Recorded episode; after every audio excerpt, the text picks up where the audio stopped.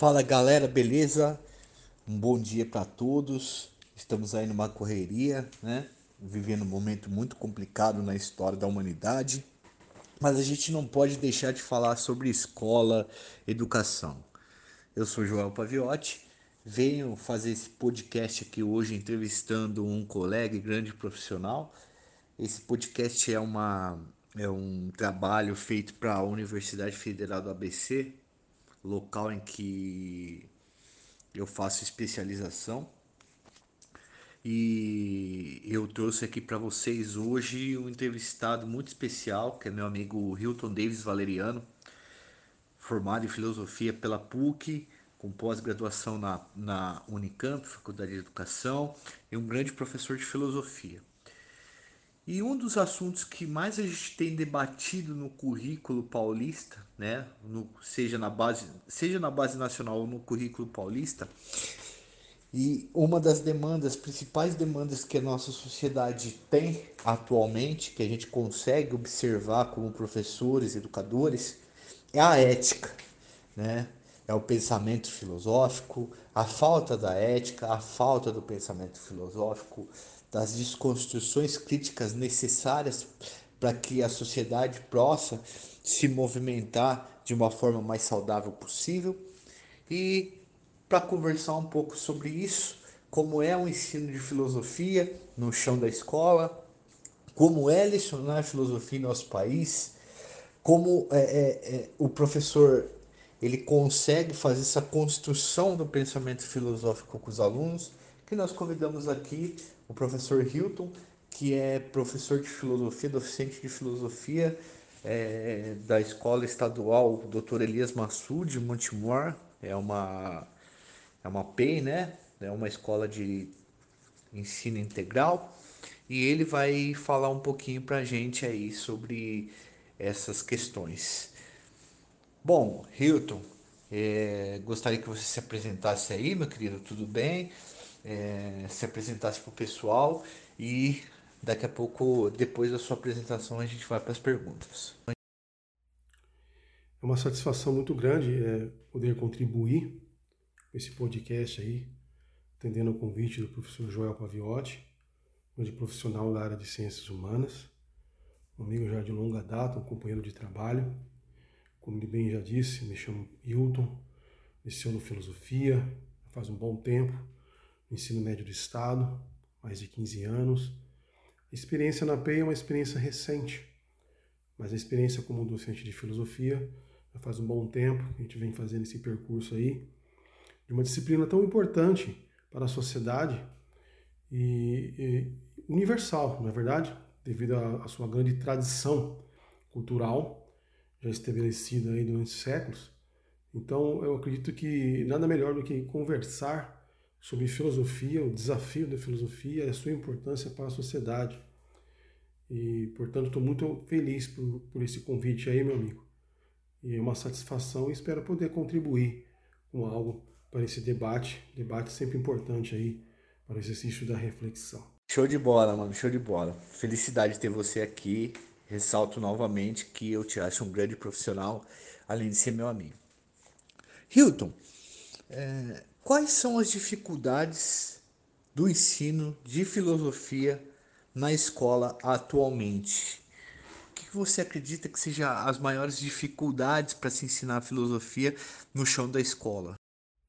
Essa pergunta ela é muito importante porque me dá a oportunidade de dar um parecer sobre um, uma característica histórica da problemática da filosofia em termos de sua inserção no ensino médio.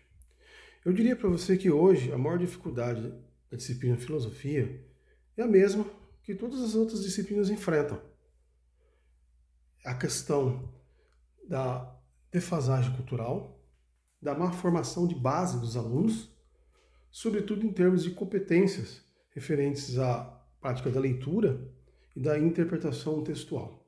Consequentemente, também para a formação de um raciocínio lógico e evidentemente crítico, reflexivo. Ou seja, uma dificuldade comum que todos os professores de todas as disciplinas enfrentam. Mas é comum também e, e sob um ponto de vista, isso já te tornou até um vício histórico, atribuir as dificuldades da filosofia ao seu próprio sentido, ao seu próprio, é, a sua própria finalidade de disciplina enquanto tal, como se ela não fosse necessária para os nossos alunos de ensino médio, devido ao fato de que durante muito tempo ela ficou ausente do currículo. E essa ausência foi objeto de um debate intenso para o seu retorno, que passou a ser estabelecido aí a partir das leis diretrizes e bases da educação. Mas isso já é um, passado histórico, isso já está estabelecido. Então eu não consigo mais puxar esse referencial do passado como uma problemática para a existência da disciplina, para o seu exercício no ensino médico, no ensino médio, desculpem, para os dias de hoje. Então, os dias de hoje eu vejo uma dificuldade comum como toda e qualquer disciplina. E nesse sentido também, a sua importância como toda e qualquer disciplina. Hilton, você disse aí as dificuldades, né? Você comentou sobre as dificuldades de, de, de dar aula de filosofia, de ser professor de filosofia. E o que eu pude ter de experiência lecionando filosofia já na minha vida, né? Lecionei filosofia por dois anos é que muitas vezes o, a direção, a gestão escolar, ela não reconhece a filosofia como uma, uma disciplina, um componente curricular próprio, que tem suas próprias, suas próprias ferramentas, seu próprio modo de pensar, seu próprio modo de, de definir os conceitos. Né? Eu vejo que eles confundem muito os, os diretores de sociologia com filosofia, acham que filosofia é, é, são, é, é tocar violão, é fazer roda de conversa, é, sobretudo é, por ter uma falta muito grande de professores de filosofia na nossa rede, né? E várias pessoas de outras é, habilitações acabam pegando, de outras formações acabam pegando as aulas de filosofia, como pedagogos, advogados, etc. Né? Sobre isso, sobre essa questão, esse, esse, essa, esse desconhecimento da gestão sobre o professor de filosofia e esse desconhecimento da rede sobre filosofia como um componente curricular autônomo, o que, que você tem a falar em relação a isso? É, o que, que isso complica é, essa relação entre professor e aluno para aprendizagem e escola para aprendizagem da filosofia? Os problemas que você indica decorrem do não reconhecimento da disciplina filosofia como um componente disciplinar autônomo dentro das suas competências e habilidades. Não que, isso, não que esse reconhecimento em termos documental não esteja estruturado dentro do currículo, muito pelo contrário. Ele está muito bem estruturado, muito bem objetivado, muito bem explicado. A questão é, eu vejo que como durante muito tempo essa disciplina esteve ausente, ao seu retorno, quando ela retornou, não obteve um reconhecimento imediato. E tampouco as dificuldades que começaram a surgir na sua implementação decorrentes desse tempo de ausência do currículo. Hoje, esse problema que você aponta, ele é, ele é um agravante, na minha perspectiva, porque muitas vezes atrapalha e torna até mesmo ineficaz o lecionar filosofia, e não apenas a filosofia, as disciplinas de humanas como um todo. Assim, sociologia, história e geografia também.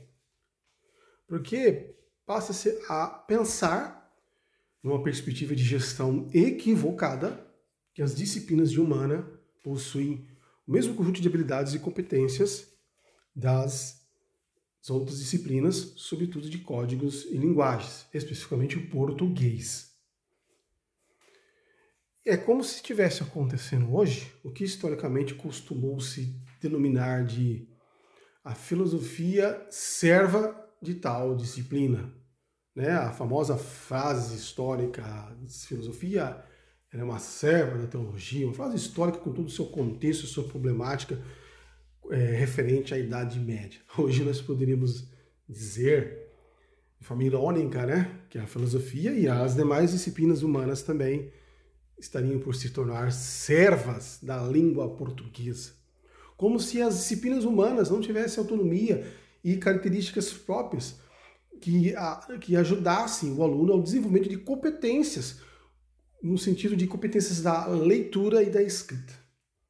Então, é, são problemas graves, problemas que devem ser combatidos, devem ser questionados pelos professores da área humana, quando se passa a exigir uma dependência excessiva da área de humanas em relação ao código de linguagens, porque essa dependência, visando um melhor, é, uma melhor formação dos nossos alunos, essa dependência é fruto de uma visão equivocada que não reconhece a autonomia dessas disciplinas, no caso aqui filosofia, mas eu cito as demais também, no seu exercício de ensino, na sua autonomia referente às suas habilidades, competências e objetos de conhecimento específicos. Agora essa questão aí, né, de se tocar violão em sala de aula, no ensino de filosofia, uma série aí de de subterfúgios, de fugas que se usam para fazer qualquer coisa menos ensinar filosofia, que durante muito tempo ocupou aí algumas experiências, eu diria até lamentáveis na sala de aula. Isso aí é simplesmente fruto de aventureiros, né? Pessoas que tiveram ou uma formação muito ruim, fraca, ou simplesmente nem são formadas na, na, na área especificamente, né? Evidentemente que se deve usar de metodologias de aproximação do conteúdo para o aluno, aquilo que hoje se denomina de metodologias ativas, né?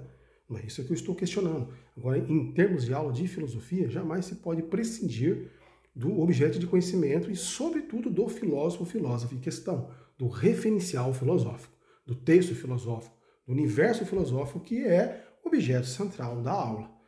Senão você simplesmente faz tudo menos ensina filosofia, ou até mesmo aquela famosa Vamos fazer uma roda de, de, de debate. Se você não tem nenhuma consistência, nenhuma formação crítica, nenhuma, nenhum embasamento para se criar argumentos, você simplesmente está fazendo tudo menos debater. Né? E a questão de outros profissionais ocupando a área de filosofia é uma questão também da própria política do Estado, né? de simplesmente tentar tapar o buraco em relação à falta de profissionais da área. Sempre achei um absurdo, sou contrário, inclusive defendo que isso deveria ser proibido Afinal de contas, não é qualquer um que pode ser um advogado, um médico, um engenheiro, portanto, não é qualquer um que pode ser um professor. Ah, entendi, cara. Muito bom, seu raciocínio é muito interessante. Tem coisas aí que eu não sabia. Hilton, é, é, aproveitando esse gancho aí, vamos é, é sobre filosofia, preconceito, é, é, sobre desconhecimento da disciplina. Vamos para um assunto aqui que eu acho bastante importante é, e agora mais focado na, no ensino mesmo, dentro da sala de aula. Qual você acha que é a situação de aprendizagem, o conteúdo, a habilidade mais difícil de se desenvolver com os alunos em filosofia? É, qual, qual que é a, a, a, disciplina, a parte mais complexa em que esses alunos travam, que você sente mais dificuldade de fazer com que eles consigam desenvolver esse conhecimento? Por exemplo, muitos professores de matemática dizem que função exponencial é um lugar que o aluno trava muito. E na filosofia, onde você percebe, onde você assimila isso? A dificuldade maior, sem dúvida alguma, é possibilitar ao aluno que ele desenvolva a compreensão de que ter senso crítico ter um posicionamento reflexivo difere de simplesmente ter meras opiniões. Ele precisa aprender que um raciocínio crítico, fundamentado no exercício de uma reflexão, que se dá no exercício de um, do questionamento, ele necessita ter uma estrutura de raciocínio lógico precisa ter fundamentação para que suas conclusões, seus pareceres, não sejam simplesmente meras opiniões, um mero querer que seja assim, sem poder se justificar o porquê é assim. Eu diria até que essa dificuldade dos nossos alunos é uma dificuldade, muitas vezes, uma conjuntura muito mais ampla, estrutural, presente nosso país, em termos de base cultural, base formativa mais sólida, né? Base de leitura, base de um, vamos dizer assim, um capital cultural adquirido mais amplo. Então não é algo que seja especificamente dos nossos alunos de ensino médio. Eu acredito que seja um problema educacional nacional. E tem se refletido muito na atual conjuntura da nossa sociedade, né? Em questões como pós-verdade, em posicionamentos impositivos diante do outro, onde não se consegue convencê-lo racionalmente, passa-se ao diálogo, a criticá-lo cegamente. A própria ideia de crítica, né? O aluno tem dificuldade em compreender que crítica não é falar mal ou simplesmente questionar por questionar, discordar por discordar, sem ter um fundamento, sem ter um porquê, sem tentar dialogar com o outro e desconstruir o seu argumento quando de fato há uma discordância racional. E nesse sentido, ensinar filosofia é mostrar também a necessidade do diálogo, tão essencial para uma sociedade verdadeiramente crítica, né? E, e essa questão do diálogo também evidencia que as dificuldades pelas quais nossos alunos passam essa de aula, muitas vezes, se não são superadas, elas refletem na sociedade uma conjuntura maior. Ah, legal, muito bom, cara, muito bom. É, e alterando um pouquinho o assunto agora para um macrocosmo, né? É, a gente vive uma crise ética na sociedade, né? Principalmente, sobretudo na sociedade brasileira, uma crise política, uma crise econômica, uma crise de valores. É, e como que você acha que a filosofia ela pode entrar para tentar amenizar ou neutralizar um pouco essa situação em que o Brasil está vivendo? Eu diria que nós vivemos um, uma crise da, da, uma crise das nossas instituições, do reconhecimento de sua legitimidade. E reconhecimento esse que é necessário, mesmo diante de crises. E há uma conjuntura de, de posturas autoritárias que passaram a fazer uso dessa crise, visando tentar não apenas é, a reforma dessas instituições, que é necessário, mas sim a sua destruição. Consequentemente, toda disciplina que fomenta nos alunos e visa a reflexão, o questionamento, a crítica, é sempre vista como algo ameaçador, algo descartável numa sociedade onde se intensifica posturas autoritárias. Não raro até posturas que visam a censura, vamos dizer assim. O boicote, a tentativa de calar posições discordantes, divergências. Não há democracia sem dissenso. Não há democracia sem discordâncias. Eu diria que numa cidadania sem a possibilidade da crítica. E é justamente nessa dimensão que, que todas as disciplinas de humana, especificamente aqui a que está em questão no podcast, a filosofia, é mais do que essencial. Ela é um direito de nossos alunos um direito conquistado que durante muito tempo foi subtraído a esses alunos. Então todo professor de humanas deve lutar pelo exercício desse direito que nossos alunos têm, merecem e precisam. Sobretudo a partir do momento de que nós estamos vivendo aqui, essa situação grave de tentativa de posturas autoritárias, de, de tentativa de destruição de instituições, de tentativa de deslegitimar a democracia como um regime político legítimo e necessário para o exercício da cidadania. Beleza, Hilton, muito obrigado pela presença. Muito obrigado por você ter se disponibilizado a, a conversar com a gente um pouco, a mostrar para a gente como é que é o trabalho de filosofia dentro das escolas Agradeço muito a sua participação, gostei muito dela. Eu acho que vai contribuir muito para os nossos colegas de, de estudo aqui, da especialização. E muito obrigado novamente. E tamo junto, meu camarada. Vamos nessa. Falou, pessoal. A gente vai terminando aqui também. E um abraço a todos. Eu que agradeço a honra do convite e deixo aí como como um chamado a todos nós profissionais da área de humanas. As nossas disciplinas são extremamente importantes. São necessárias aos nossos alunos. É um direito desses alunos ter o um contato com a cultura universal, da filosofia dos pensadores, dos grandes escritores, de obras literárias. Ter contato com a história, com a sociologia, com a geografia. Todas disciplinas essenciais em suas especificidades. E uma relação de conjunto por ser área de humanas. É extremamente necessário para o exercício da reflexão, do pensamento, para o desenvolvimento da autonomia, tão requerido quando se trata de cidadania, para se fazer uma sociedade mais justa, mais participativa, mais igualitária, mais compreensiva e tolerante. Então eu agradeço muito e espero ter colaborado aí. Então, galera, a gente fica por aqui. É, foi muito boa a nossa entrevista com o professor Hilton e tamo junto.